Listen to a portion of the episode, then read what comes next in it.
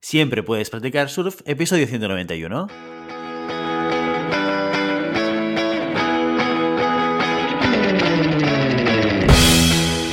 Bienvenido y bienvenida a Siempre puedes practicar surf, el podcast diario sobre recursos humanos.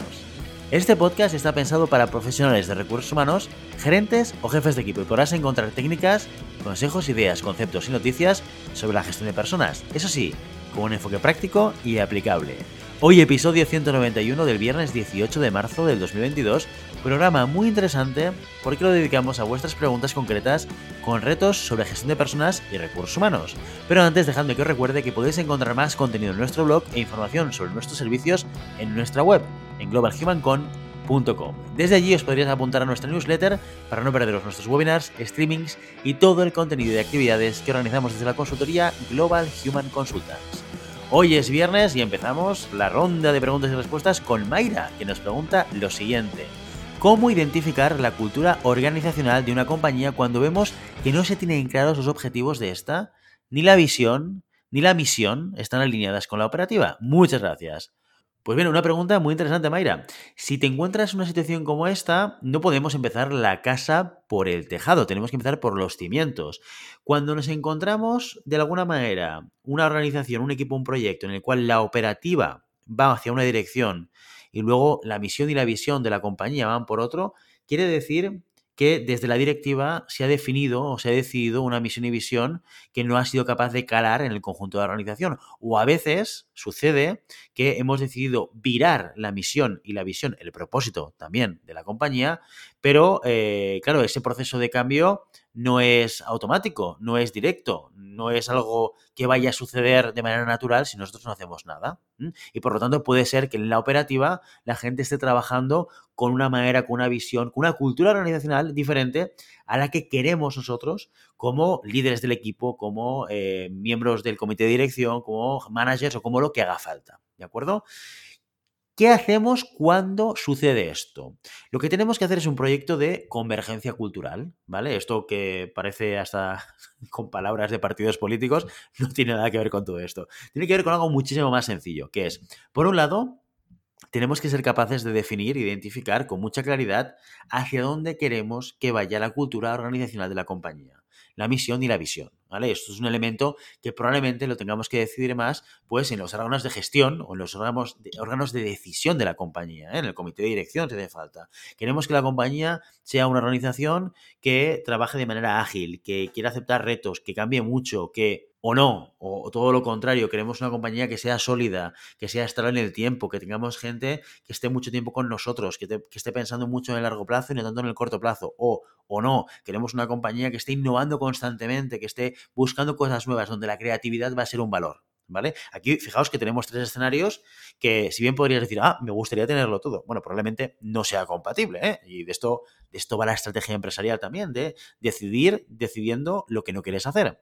Estos tres escenarios son diferentes, podría ser la decisión de una compañía ir en una dirección o en la otra, ¿qué es lo que pasa cuando eso es un proceso de cambio que tiene que cambiar la cultura organizacional, que tenemos que hacer diagnóstico organizacional, diagnóstico cultural. Tenemos que entender en lo que es la organización, las personas de la empresa, que son los que conforman, configuran y viven la cultura, o sea, porque podemos querer misa desde el comité de dirección, pero si la gente en el día a día está haciendo otra cosa, pues felicidades, amigo. Ya lo decía Peter Drucker, la cultura se come a la estrategia en el desayuno. Ya puedes querer lo que quieras, pero como la gente de abajo no esté alineada, pues la cosa irá mal.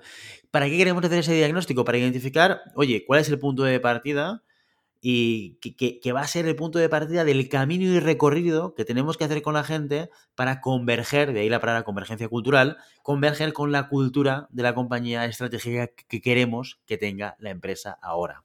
Por lo tanto, así que esto es lo que tenemos que hacer, entender, diagnosticar la cultura actual, identificar la cultura futura y generar acciones nos explicaba muy bien Alex Dilme cuando vino aquí al podcast a hablar sobre cultura y cambio cultural. Os recomiendo el capítulo si queréis escucharlos, que es hacer mil cosas mil veces, ¿no? Hacer muchas cosas, muchos pequeños cambios, que son los que me ayudan a que la cultura actual vaya virando, vaya cambiando y vaya evolucionando hacia el punto donde queremos estratégicamente que esté.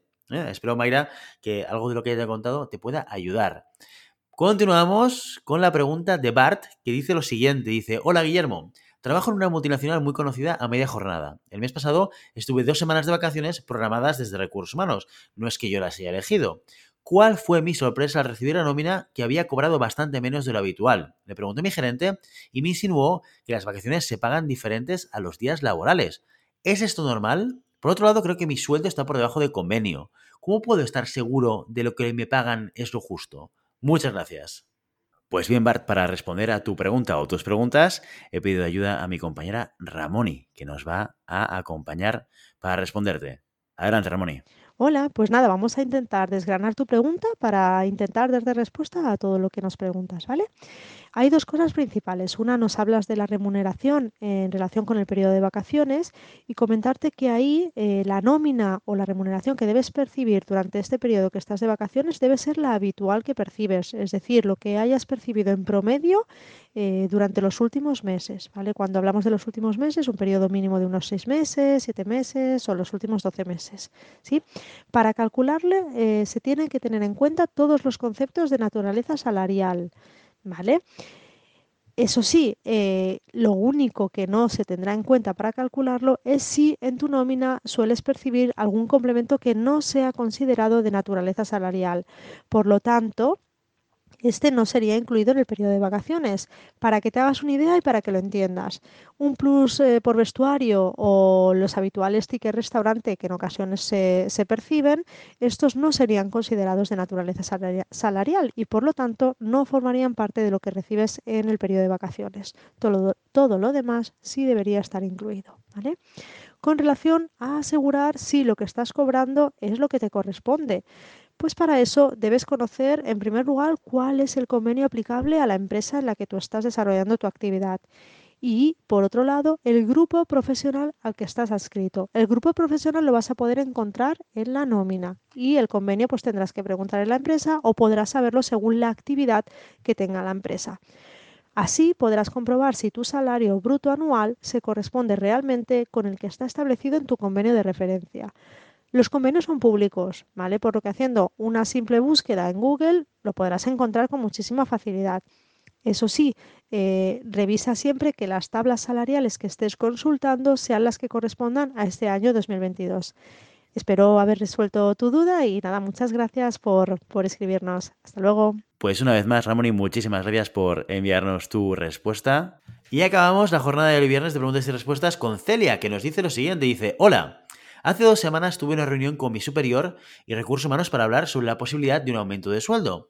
Hace dos años que me encargaron llevar un proyecto extra, lo que conlleva más responsabilidades de las que ya tenía. Y creo que me merezco algún tipo de compensación por ello.